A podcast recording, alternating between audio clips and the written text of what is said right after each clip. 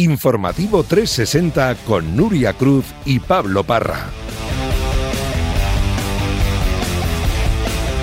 Hola Nuria Cruz, ¿qué tal? Muy buenas. ¿Qué tal, Pablo? Buenas tardes. O sea que has decidido que ya hoy era el día de estrenar las nuevas canciones. Sí, ya, eh, ya no podía esperar más. Ya no, ya llevas, Eh, llevas dos nueva semanas temporada, diciendo- nuevas sintonías de No nos había dado informativo. tiempo, ya luego el lunes, que termina la vuelta, el domingo, ya volvemos al horario habitual de 7 a 8 Info 360, con estas eh, músicas que Nuria me la definió como tan guays no las vas a encontrar. El caso es que vamos a ir rápido porque eh, tenemos poco tiempo, estamos a las puertas de una nueva jornada de liga y nos espera un fin de semana con Fórmula 1, baloncesto y vuelta, pero arrancamos con tenis, porque Carlos Alcaraz busca su primera final de Grand Slam. Esta noche a la una con Radio Marca en directo, semifinal del US Open ante Taifo en juego. Además, ser el número uno mundial, José Luis Escarabajano. La verdad que lo tiene todo este partidazo entre Alcaraz y Tiafoe, que tiene que arrancar en torno a la una de la madrugada, aunque también dependerá de lo que dure la primera semifinal, que arranca a las nueve entre Kachanov y Casper Ruud, y que si se alarga más de cuatro horas, pues tendremos que esperar un poquito más para ver el inicio de la semifinal. Que nos importa, la del español Carlos Alcaraz, que aspira a meterse en su primera final de Grand Slam, aspira a ganar no solo el primer Grand Slam de su carrera, sino a ser el número uno por primera vez en su vida y como tenista más joven en la historia en lograrlo. Si accede a la final y no lo hace Casper Ruud, será número uno ya Carlos Alcaraz, pero si accede también el noruego Ruud, se jugarán todo título y número uno en eh, la gran final. Antes hay que eliminar a Tiafoe, estadounidense, juega en casa, viene de eliminar a Nadal en octavos y a Rublev en tres sets en cuartos, en eh, su mejor estado de forma en su carrera, así que será un partido complicado, pero con eh, la vitola de favorito para Carlos Alcaraz, partido que contaremos íntegramente en Radio Marca, como venimos haciendo durante todo el US Open con los partidos de Nadal y de Alcaraz, no faltará la radio del deporte a la cita histórica para el tenista del Palmar buscando su primera final de Grand Slam. Tras el partido épico ante Sinner, hoy, como decimos, el murciano se enfrenta al verdugo de Nadal, a Taifó, Juan Carlos Ferrero, entrenador de Alcaraz, en el partidazo de Cope y Radio Marca. Tiafo, que creo que lleva un torneo espectacular, eh, creo que le dio mucha confianza gana a Rafa. Bueno, yo creo que está aprovechando el jugar en casa, la motivación que tiene, está jugando muy bien, eh, es un jugador también muy, muy dinámico en la pista, que hace muchas cosas. No va a ser fácil, nosotros todas las veces que hemos entrenado contra él y hemos jugado set, siempre ha sido bastante parejo. No va a ser para nada que la gente no, no piense que va a ser un partido muy fácil después de haber ganado este partido tan difícil. En la otra semifinal se enfrentan a partir de las 9 de la noche el ruso Karen Kachanov y el noruego Casper Ruud. Si pierde este último, Alcaraz será número uno del mundo en caso de meterse en la gran final. Mañana a las 10 se disputa la final femenina. La polaca es Viatek ante la tunecina Javer. En la liga arranca una nueva jornada, la número 5. Mañana juegan tres de los cuatro equipos Champions: Sevilla, Atlético y Fútbol Club Barcelona. Los culés visitan a las seis y media al Cádiz y los rojiblancos reciben después a las 9 al Celta de Vigo. Y todo con el caso Grisman como telón de fondo, Alejandro Segura. Sí, y es que el Barça cree que Antoine Griezmann es jugador del Atlético de Madrid a todos los efectos. Así lo cree la entidad azulgrana y así lo ha dicho Xavi también en rueda de prensa, que ha hablado sobre el caso Antoine Griezmann. Mi opinión no va a cambiar nada, es una opinión para una pregunta para el Cholo, que creo le preguntaron y dejó, dejó muy claro la situación, que es un hombre de club y de Griezmann, por ejemplo, no, no, me, no me he implicado, porque no ha sido en ningún momento jugador nuestro y no, no hemos hablado en ningún momento y mira que hemos hecho reuniones de la situación de, de Antoine. Es un tema de club, es un tema de, del Barça con Atlético Madrid, Atlético Madrid con Barça y ahí yo poco puedo hacer. Esto es una cosa que tienen que resolver los clubes, decía Xavi Hernández en esta rueda de prensa. Lo que está claro es que el técnico azulgrana solo piensa en el partido de mañana contra el Cádiz. El Barça está viajando en estos momentos hacia la ciudad andaluza, donde va a hacer noche y mañana va a jugar 6.30 de la tarde. Xavi cree que es un partido importantísimo para el Barça. El Madrid no ha fallado, va como un tiro, así que el Barça necesita los tres puntos mañana en el nuevo Mirandilla. No viaja Sergi Roberto, salió del partido contra el Victoria Pilsen con una pequeña molestia, no es nada grave, pero ya ha hecho trabajo en el gimnasio. Y por fin entran en la convocatoria Héctor Bellerín y Marcos Alonso. Veremos si alguno de los dos puede tener minutos contra el Cádiz, aunque lógicamente no van a partir desde el 11 inicial, un 11 inicial donde se espera que haya algún cambio y se espera también que descanse Pedri, el futbolista canario, jugó contra el Victoria Pilsen de titular, así que se espera que contra el Cádiz sea suplente porque de reojo se está mirando al partido del martes contra el Bayern de Múnich. ¿Y qué dicen en el Atlético de Madrid sobre este asunto, Borja Cuñado? En las últimas horas, el presidente del club, Enrique Cerezo, ha hecho unas declaraciones en las que reflejaba que el club no le ha dado una orden directa al Cholo para sentar a Grisman y que el francés jugaría los minutos que él quisiese. Simeone, al ser preguntado en rueda de prensa por esto, volvió a demostrar su amor al club con una frase icónica: Donde manda capitán, no manda marinero. Más allá de esto, del conflicto que se traen entre el Fútbol Club Barcelona y el Atlético de Madrid por esa cláusula de Antoine Griezmann, no ha querido entrar a valorar ese conflicto con las suplencias del francés y solo se ha centrado en lo que necesita el equipo para vencer mañana al Celta de Vigo en Balaídos, que es energía, vitalidad y darle a la afición lo que quiere ir a ver al estadio sin lista oficial para desplazarse mañana a Vigo, el Cholo no podrá contar ni con Reguilón, que se está recuperando de la pubalgia, Savic, que sigue renqueante de unas molestias en los isquios, ni con Mateus Cuña. El Atlético, que buscará mañana en Vigo certificar su buen estado de forma con tres puntos que le sitúen en la parte alta de la clasificación. Le han preguntado esta tarde a Simeone por este asunto. El Cholo pasa palabra. No voy a repetir más lo que ya he explicado con mucha claridad. Eh, yo no sé si le preocupa que Griezmann no se sienta querido por un club y por el otro. Bueno, yo creo que el Celta está trabajando muy bien, eh, viene respondiendo eh, en todos los partidos, compitiendo muy bien, todos los que ha jugado. Enrique dijo el otro día que el club no le ha dicho al entrenador nada y que puede jugar los minutos que quiera Griezmann. No sé si tú has podido hablar con Enrique o Enrique te ha dicho. Si el presidente lo dice, es donde manda capitán no manda marinero. Otro nombre propio en la actualidad culé es el de Jordi Alba. Al lateral no le sentó demasiado bien que el club le intentará colocar en el Inter en las últimas horas de mercado y ayer dijo esto. Soy un hombre que, como sabéis, siempre le gusta que vayan de cara. Y yo soy un hombre que, que me gusta ir de cara, de cara con todo el mundo. Creo que siempre se pueden hacer las cosas mejores, pero esto del fútbol, a mí sinceramente, ya después de todo, de todo lo que he visto, pues no me, no me sorprende nada. ¿no? Creo que llevo muchos años en el club. Nunca me he quejado si no juego. Mi pensamiento siempre ha sido estar en el Barcelona, porque me veo capacitado para estar aquí pues, los años que me quedan de contrato. Si no, sería el primero en, en irme de aquí. Y luego pues el club pues, mirará sus intereses. Le responde Xavi Hernández. Sí, puc arribar a entendre... Sí, puedo entender a llegar a entender a Jordi, pero más allá de declaraciones, lo más importante es que está enchufado. Trabaja muy bien y el otro día hizo un partido notable. Entiendo su situación y lo que dijo, pero lo más importante es que su actitud no ha cambiado. Está tirando del carro y además está jugando y ha de ser un futbolista muy importante y lo está haciendo. Estoy contento con él. Ella está entrenando como un profesional. Conocemos también la última hora de los rivales de Barça y Atlético. Los de Xavi se miden a un Cádiz que busca los primeros puntos de la temporada. Isabel Ovejarano.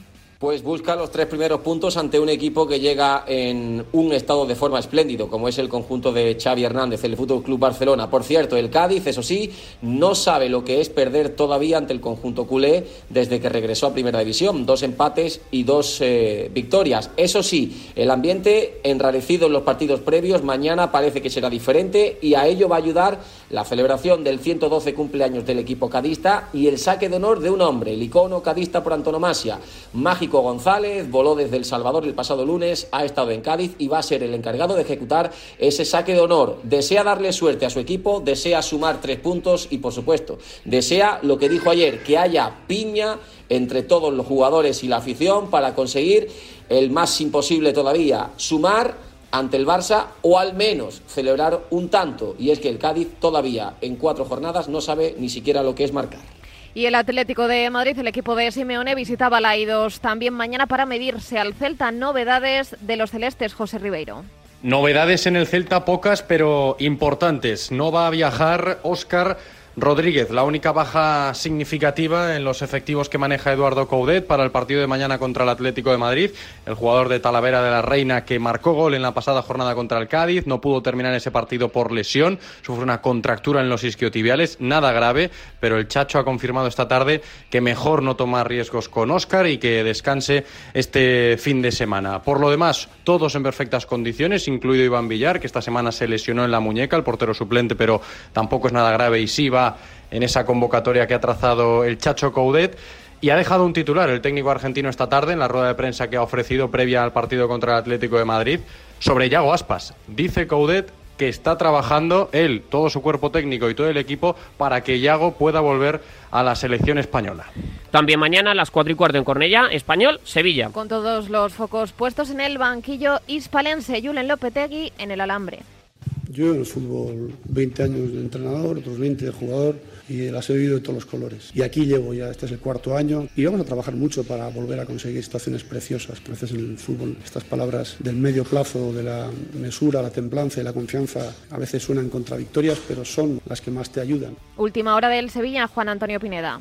El Sevilla afronta el partido en Cornellá con su técnico Julen Lopetegui jugándose el puesto para poder sentarse la próxima semana en el banquillo del Sevilla. Su equipo tiene que ganar el partido y además ofrecer una imagen radicalmente distinta a la que ha ofrecido en los primeros partidos de la temporada. Recupera algún que otro futbolista importante como Rekic, que va a ser titular junto a Nianzú en el eje de la defensa aunque también pierde al Papu Gómez con molestias musculares, además de las bajas de larga duración como el Tecatito Corona y otro central marcado. Puede recuperar eh, el sistema habitual, jugando Rafa Mir en punta del ataque después de esa probatura ante el City con Isco de falso 9, no le fue demasiado bien, así que el Sevilla, al margen de recuperar su nivel defensivo, tiene que estar bastante más acertado de cara a la portería contraria si quiere rascar algo positivo de su partido ante el español. Como decimos, es un partido complicado, un partido definitivo para el técnico Julen Lopetegui y el Sevilla, mientras tanto, en la dirección deportiva peina en el mercado de entrenadores por si no consiguiera la victoria, habría un cambio, habría un relevo en el banquillo hispalense. Y conocemos también las novedades de los Pericos, María San Blas. De los tres jugadores que tuvieron que ser sustituidos ante el Athletic Club de Bilbao, tan solo será baja segura José Carlos Lazo, que sufre una lesión en los isquiotibiales. Tanto Fernando Calero como Keidi Bar estarán disponibles para el técnico. Lazo se suma a una enfermería en la que siguen Adrián Pedrosa y Paul Lozano, aunque este último podría volver muy pronto. Diego Martínez también recupera a los sancionados Benjamín Lecom y Sergi Gómez y si no hay nada nuevo a Rubén Sánchez que no estuvo en la última convocatoria por precaución a causa de unas molestias físicas. En cambio, los que seguro que no estarán son Raúl de Tomás ni Alex Vidal que siguen ejercitándose al margen. De hecho, siguen los rumores con respecto a RDT. A pocos días de cerrarse el mercado de Arabia Saudí, vuelven las especulaciones sobre una posible salida del delantero madrileño. Aún así, todavía no hay nada en firme y Raúl estaría ahora por la labor de dejar pasar el tiempo e intentar de nuevo su salida en el mercado de enero. Abriendo mañana el sábado de fútbol a las 2 en Vallecas, Rayo Valencia. Con incidente en los despachos del equipo franjirrojo y es que Raúl Martín Presa y uno de los representantes de Raúl de Tomás se pelearon anoche tras una reunión entre ambos. El presidente tuvo que acudir al hospital. En cuanto a lo deportivo, Iraola cumplirá 100 partidos en el banquillo de Vallecas, Israel Herraiz.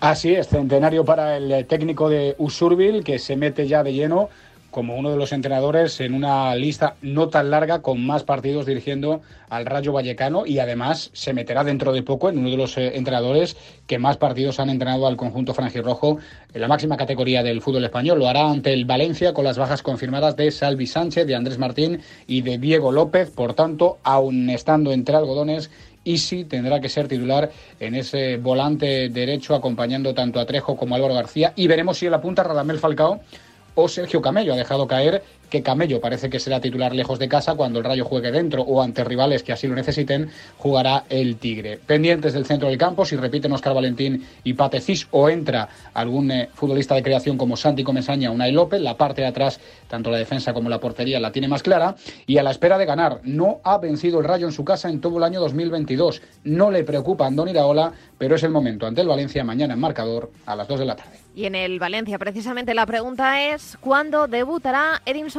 Y Javi Lázaro?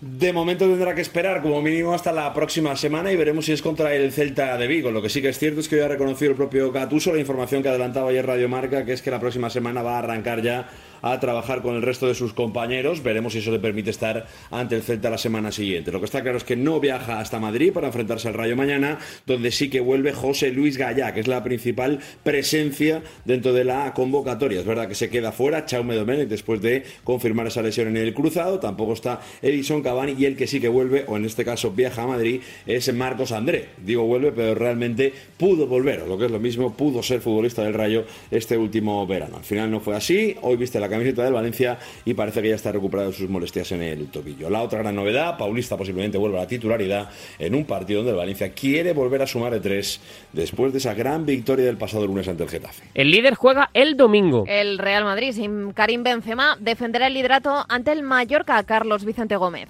Ni tampoco Eder Militao. Recordemos que ni el defensor brasileño ni el atacante francés pudieron finalizar el partido en Celtic Park el pasado martes. Sin embargo, en ambos casos está descartada una lesión de larga duración. Mañana Carlo Ancelotti asistirá a rueda de prensa, donde siempre se ha mostrado claro y sincero respecto a sus decisiones, aunque es previsible que sea Antonio Rudiger quien aproveche esa oportunidad en el eje de la zaga y podemos especular que gracias a sus últimos méritos, al último partido de Champions en concreto con gol y asistencia, la responsabilidad de ser la máxima referencia ofensiva recaerá sobre la figura de Denazar. Horario poco habitual, es el domingo a las 2 de la tarde. Ahí el Real Madrid intentará seguir invicto y líder en la Liga Española.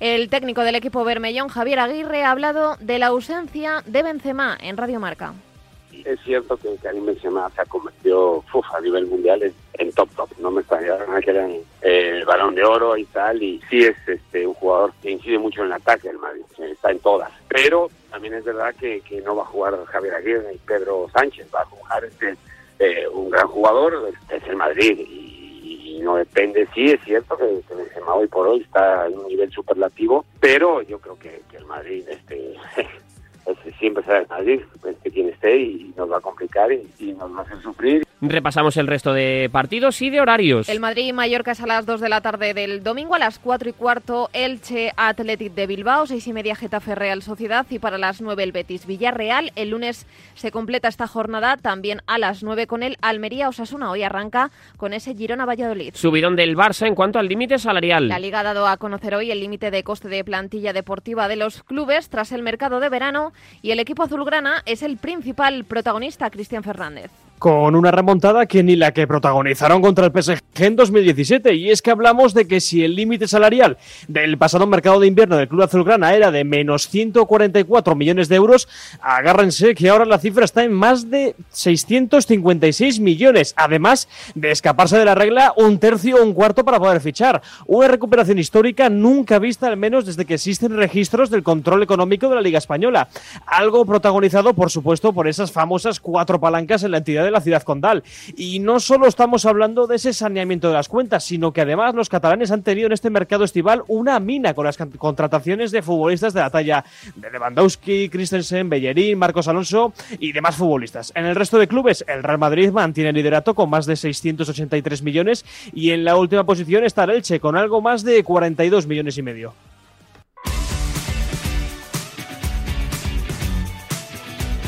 Además de Primera División, esta noche también tenemos Segunda. La jornada se abre a las 9 en el Estadio de Gran Canaria del fin de semana. ¿Qué destacamos, Carlos Pérez? Destacamos que la Unión Deportiva Las Palmas intentará acostarse como primer clasificado de la Liga Smartbank esta noche contra el Leganés, pero no hay que perderse tampoco el resto de la jornada. El sábado a las 2 se enfrentan el Lugo y el Alavés, a las 4 y cuarto jugarán Burgos contra Real Oviedo y a las 6 y media jugará el que terminó la jornada 4 como líder, el Albacete que visita al Cartagena a las 9 de la noche. El Levante, uno de los grandes favoritos al ascenso, tendrá un duelo regional en el Ciudad de Valencia contra el Villarreal B. El domingo abre las hostilidades otro de los grandes partidos de la jornada, a las 2 en el Molinón Sporting de Gijón, Racing de Santander, para el turno de las 4 y cuarto, Mirandés Andorra y Unión Deportiva Ibiza, Club Deportivo Tenerife, a las 6 y media Ponferradina Zaragoza y a las 9 Huesca Málaga. El gran partido de la quinta fecha en segunda división que queda para el lunes entre otros de los dos grandes candidatos al ascenso, como son el Eibar y el Granada, que se medirán en Ipurúa a las 9 de la noche.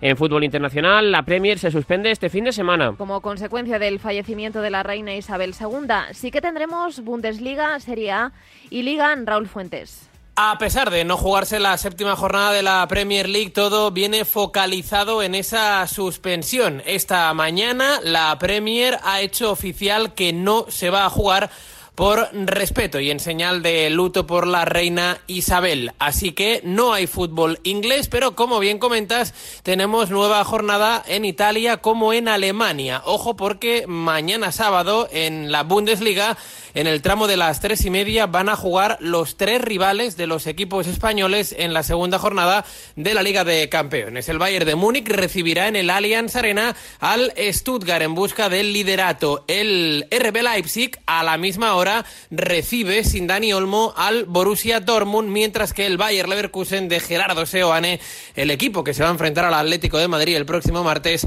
viajará hacia la capital para enfrentarse a Alerta. También habrá jornada importante en Italia, en la Serie A, a las 3 Napoli Spezia, a las 6 Inter Torino y a las 20.45 Sampdoria Milan para a las 5 de la tarde en la Liga Francesa, el campeón y actual líder Paris Saint-Germain va a recibir en el parque al modesto Brest. En fútbol femenino arranca la Liga F. Con el Barça defendiendo título y con huelga de colegiadas, Cristina Blanco. En una competición ya profesional reclaman unas condiciones laborables y económicas mínimas asimilables a las de la competición profesional masculina. El Campeonato Nacional de la Primera División Femenina corre el riesgo de no comenzar este fin de semana como ya estaba programado porque las árbitras y árbitras asistentes de la categoría han anunciado su decisión unánime de no dirigir ningún encuentro en las condiciones actuales de indefinición de la situación laboral y económica dentro de una liga ya profesional.